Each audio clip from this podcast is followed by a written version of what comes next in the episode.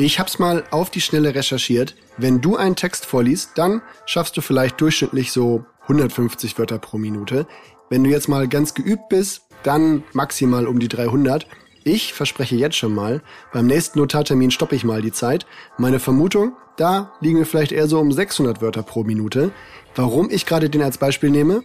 Um Notarinnen und Notare geht es heute, denn die spielen bei der Frage, wo ich einen Kaufvertrag herbekomme, eine sehr, sehr zentrale Rolle. Jetzt also in ganz normaler Geschwindigkeit. Willkommen zu dieser Episode des Immobilien einfach machen Podcasts von Urbio.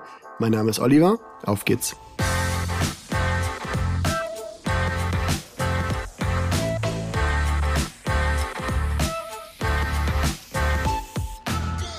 Die Frage nach dem Kaufvertrag erreicht uns tatsächlich ziemlich oft, vor allem von NutzerInnen, die das erste Mal eine Wohnung kaufen.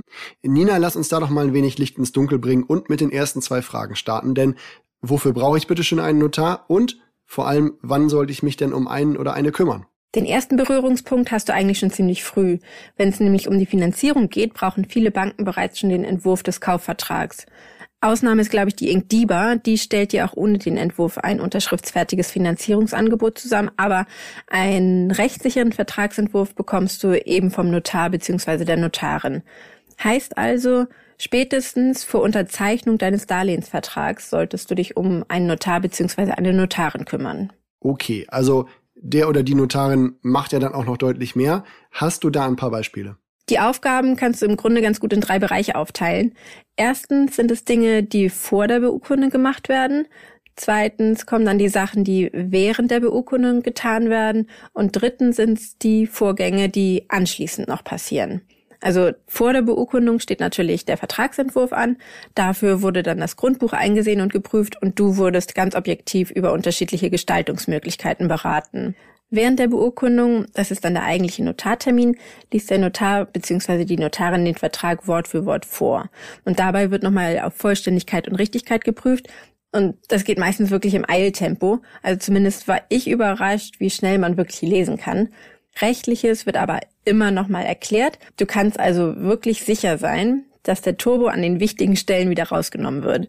Und wenn die Unterschriften dann unter den Vertrag gesetzt wurden, kümmert sich der Notar bzw. die Notarin darum, dass beispielsweise die Vormerkung und die Grundschuld im Grundbuch eingetragen werden und dass alle erforderlichen Genehmigungen vorliegen. Ja, da kommt schon einiges zusammen. Die Kaufpreisfälligkeitsmitteilung und finale Umschreibung des Grundbuchs sind ja auch noch so Sachen. Aber lass uns da vielleicht bei diesem Kaufvertragsbeispiel mal bleiben. Wie lange dauert denn die Erstellung des Kaufvertrags, wenn ich da jetzt einfach mal eine formlose E-Mail hinschicke. Da sind die meisten tatsächlich immer überrascht. Für jemanden, der zum ersten Mal eine Immobilie kauft, ist das natürlich auch eine wahnsinnige und riesengroße Nummer.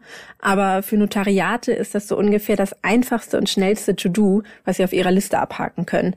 Und dementsprechend gibt es da Standardverträge, die nur angepasst werden und innerhalb von wenigen Tagen hast du den Entwurf dann auf dem Tisch liegen. Ja, ich muss sagen, die Erfahrung ist da schon ganz hilfreich. Ich war zumindest sehr erleichtert, dass ich beim zweiten Mal, also beim zweiten Immobilienkauf schon besser wusste, an wen ich mich jetzt wenden konnte und wie das alles grundsätzlich abläuft.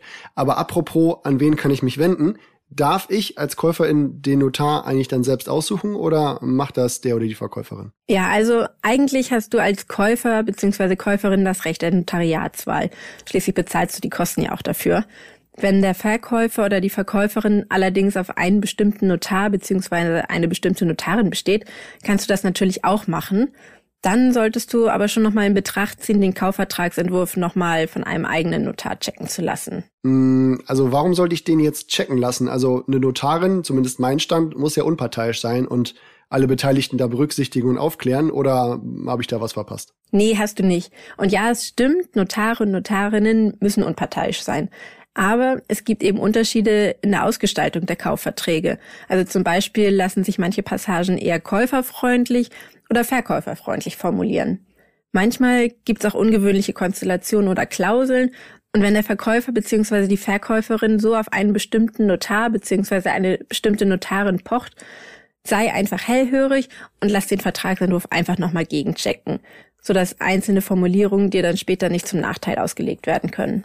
Gut, dann gehen wir jetzt einfach mal vom Normalfall aus und ich als Käufer mache mich auf die Notarsuche. Ist es dann wichtig, wo der Notar oder die Notarin die Kanzlei hat oder könnte ich da zum Beispiel auch einer Empfehlung aus dem Bekanntenkreis nachgehen, auch wenn das Notariat überhaupt nicht in der Nähe meines Wohnortes ist. Ja, kannst du. In Deutschland hast du freie Notarwahl. Ja, in Ordnung.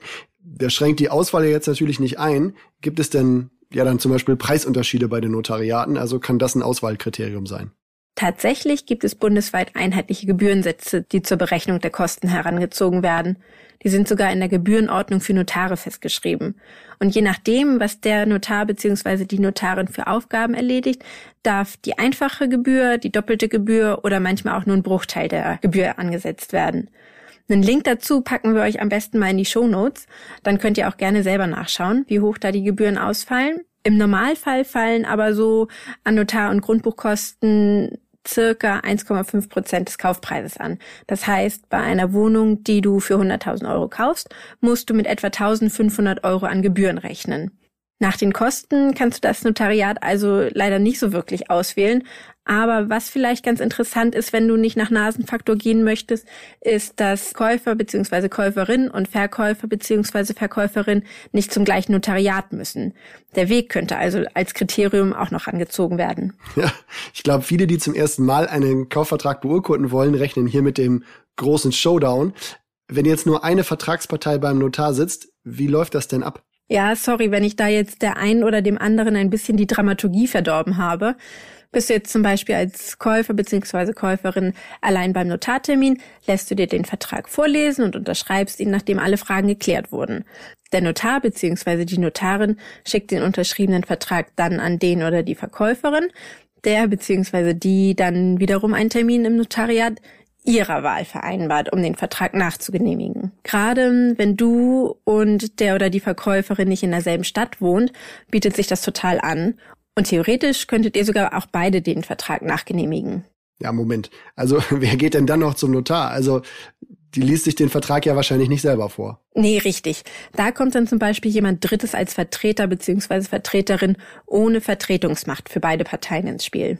Der bzw. diejenige unterschreibt den Vertrag und anschließend schickt der Notar oder die Notarin den Vertrag digital an dich als Käufer bzw. Käuferin und den oder die Verkäuferin.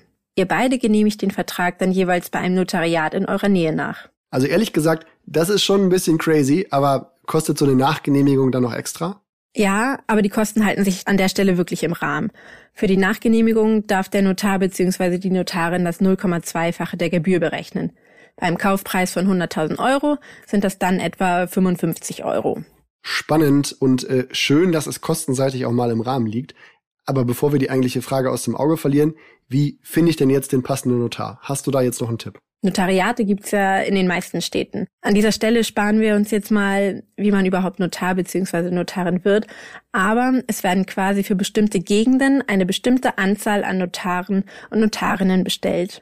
Du kannst also entweder gern online suchen oder auch unsere Urbio-Kollegen kurz antickern. Die haben da auch immer schnell einen Tipp parat. Wenn du dann einen Notar oder eine Notarin gefunden hast, reicht im Grunde eine kurze Mail mit deinem Anliegen. Damit hier in unserem Fall der Kaufvertragsentwurf geschrieben werden kann, hängst du am besten gleich einen ausgefüllten Fragebogen an, in dem deine Daten, die Daten des Verkäufers bzw. der Verkäuferin und die Daten zum Objekt stehen. So eine kurze Mailvorlage packen wir euch auch mal in die Shownotes. Die könnt ihr dann einfach anpassen. Und noch ein kleiner Tipp am Rande. Es sorgt einfach immer für Transparenz und macht es manchmal schneller, wenn du den oder die Verkäuferin in der Mail direkt auf CC nimmst. Jetzt hast du gerade so einen Fragebogen erwähnt mit den Kaufvertragsdaten. Also ein paar Sachen sind ja klar. Name und Adresse der Vertragsparteien, Adresse des Objekts auf jeden Fall. Was kommt noch rein? Zum Objekt gehören neben der Adresse natürlich auch die Grundbuchdaten, also welches Amtsgericht zuständig ist und um welches Grundbuchblatt es sich handelt. Dann wird die Objektart abgefragt, also handelt es sich um ein Grundstück, eine Wohnung, Teileigentum wie eine Garage oder Erbbaurecht. Als nächstes geht es darum festzustellen, ob es ein bestehendes Miet- oder Pachtverhältnis gibt und wenn ja, musst du dazu auch noch ein paar kurze Angaben machen, also zum Beispiel, wie lange das Mietverhältnis schon besteht und wie hoch die Kaution ist. Wichtig für den Notar bzw. die Notarin ist natürlich auch der Kaufpreis. Dazu solltest du angeben, wie hoch der ist, bis wann er gezahlt werden muss und ob du ihn finanzierst. Wenn du bewegliche Gegenstände, also Inventar wie eine Einbauküche oder Elektrogeräte mitkaufst, gehören die Infos ebenfalls hier rein. inklusive der Angabe des Zeitwerts. Außerdem ist die Info wichtig, ob der Kauf über einen Makler bzw. eine Maklerin zustande kommt. Wenn ja, müssen nämlich in den Vertrag die Kontaktdaten, die Höhe der Maklercourtage und wer sie am Ende zahlt aufgenommen werden. Hast du besondere Wünsche oder Hinweise zur Vertragsgestaltung, gibt's auch dafür noch einen Abschnitt. Okay, ich merke gerade, das klingt jetzt irgendwie auch ganz schön lang, aber das liegt einfach daran, weil in dem Fragebogen alle theoretischen Fälle abgedeckt werden sollen. Gut, da bin ich jetzt tatsächlich ein bisschen beruhigt, denn wenn ich eines vermeiden möchte, dann unnötiger Papierkram. Wenn ich das jetzt alles aber soweit zusammen habe und der Vertragsentwurf passt, wie sieht's denn mit dem Timing für den Notartermin aus? Ich versuche den ja möglichst vor Ablauf der Widerrufsfrist meines Darlehensvertrags stattfinden zu lassen. Wäre auch meine Empfehlung. Also spätestens 14 Tage vor Ablauf der Frist wäre gut. Ein paar Tage vorher als Puffer wären noch besser. Ansonsten kann es im blödesten Fall einfach echt dazu kommen, dass der Immobiliendeal platzt, warum auch immer, du aber schon einen Kreditvertrag unterschrieben hast, den du nicht mehr so ohne weiteres kündigen kannst. Ja, das finde ich immer wirklich einen wichtigen Punkt. Muss ich bei den Terminen sonst noch was beachten? Nee, eigentlich nicht. Vielleicht nur so viel, dass bestenfalls natürlich auch vor Ablauf der Frist eine mögliche Nachgenehmigung stattgefunden haben sollte. Ja, das war doch kurz und knackig und das klingt sehr machbar. Danke, Nina.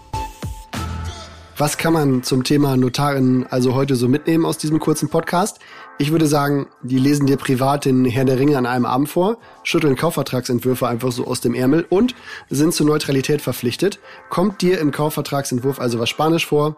Einfach nachfragen. Du wirst mit Sicherheit auch eine Antwort bekommen. Zumindest bin ich immer wieder überrascht, wie tief die im Thema sind und wie schnell die jegliche Antwort parat haben. Wenn da sonst Fragen zu auftauchen, worauf man beim Kauf unbedingt achten solltet, schreibt einfach gerne an podcast.urbio.com oder stellt die Frage in der Urbio Community. Wir freuen uns immer auf Hinweise, was noch so von Interesse ist und euch beschäftigt. In dem Sinne, habt eine gute Zeit. Bis bald.